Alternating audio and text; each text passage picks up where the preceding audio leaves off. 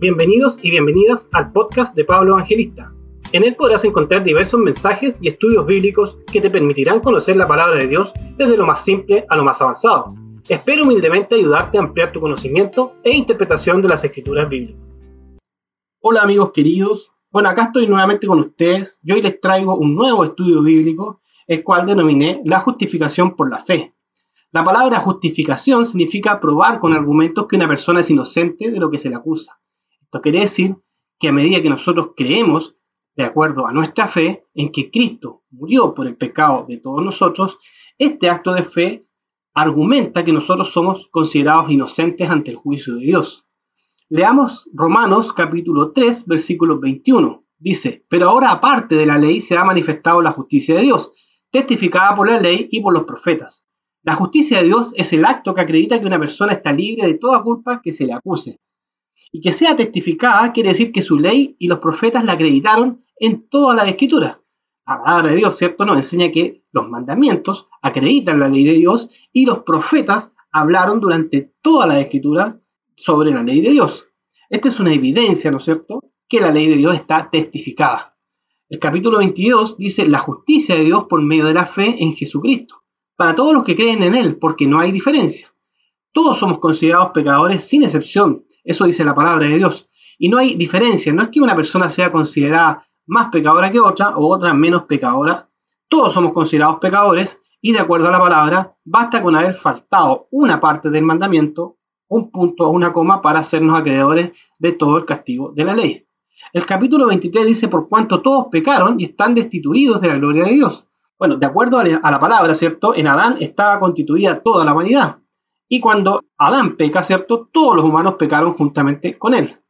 Entonces, esto, esto quiere decir que nuestra condición ante el juicio, sin tener a Cristo en nuestro corazón, es de absoluto rechazo por parte de Dios. El capítulo 24 dice, siendo justificados gratuitamente por su gracia, mediante la redención que es en Cristo Jesús. Que seamos justificados gratuitamente por su gracia, quiere decir que no hay un esfuerzo y no hay una acción que yo deba realizar para ser justificado. El Señor me entrega gratuitamente la justificación por medio de la redención. La palabra redención significa liberación del castigo. ¿En quién? En Cristo. Cuando Cristo muere en la cruz, ¿cierto? Nos libera a nosotros de todo castigo y de toda culpa. El capítulo 25 dice, a quien Dios puso como propiciación por medio de la fe en su sangre, para manifestar su justicia a causa de haber pasado por alto en su paciencia los pecados pasados. La palabra propiciación significa acción agradable hecha para Dios para que se apiade de nosotros. Esto quiere decir que el acto de la muerte de Cristo en la cruz, ¿cierto? Y el pago por medio de su sangre nos justifica y además genera una acción agradable a Dios para que Dios mismo se apiade de todos nosotros. El capítulo 26 dice, con la mira de manifestar en este tiempo su justicia, a fin de que Él sea el justo y el que justifica al que es de la fe de Jesús. Bueno, Cristo, ¿cierto? Es el único justo, es el único que vivió una vida perfecta, sin mancha. Él muere en la cruz y paga, ¿cierto? Mediante esta acción por el pecado de toda la humanidad. Esto quiere decir que nadie puede justificarse por sí solo y tampoco nadie puede atribuirse este acto. La palabra dice que en Cristo, ¿cierto? Está depositada la salvación y no hay otro nombre dado a los hombres en el cual podamos ser salvos. El capítulo 27 dice, ¿dónde pues, ¿dónde pues está la jactancia? Queda excluida. ¿Por cuál ley? ¿Por la de las obras? No, sino por la ley de la fe.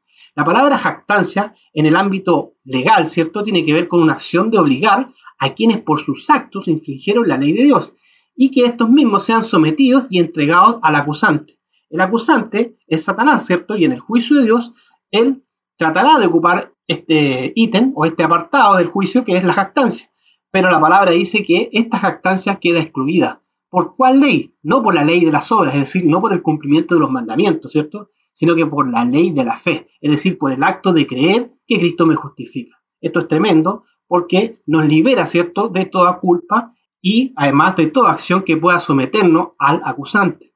El capítulo 28 dice, concluimos pues que el hombre es justificado por fe, sin las obras de la ley.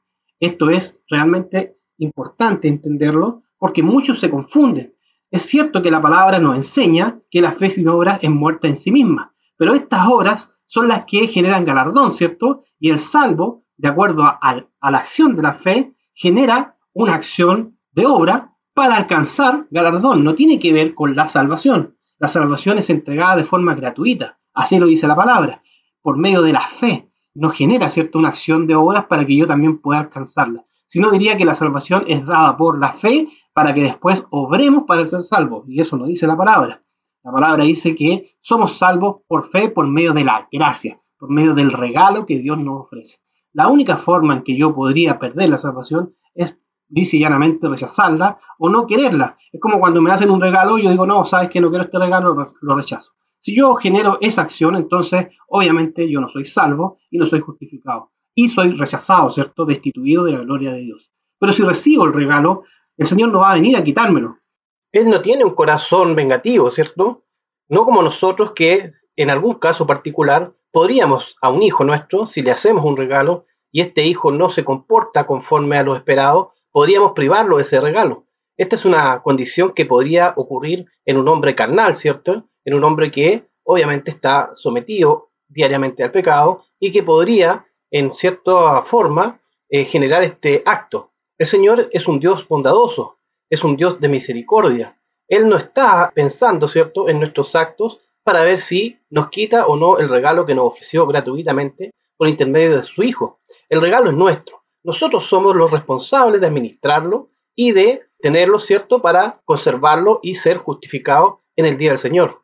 Debemos cuidar este regalo como algo preciado, como algo único y que obviamente debemos defenderlo y perseverar en él hasta el último tiempo. Bueno amigos queridos, con esto me despido. Espero que este estudio les haya servido que puedan tomar lo mejor de él y puedan incorporarlo, ¿cierto?, a su crecimiento espiritual. Un gran abrazo a todos y que el Señor les bendiga.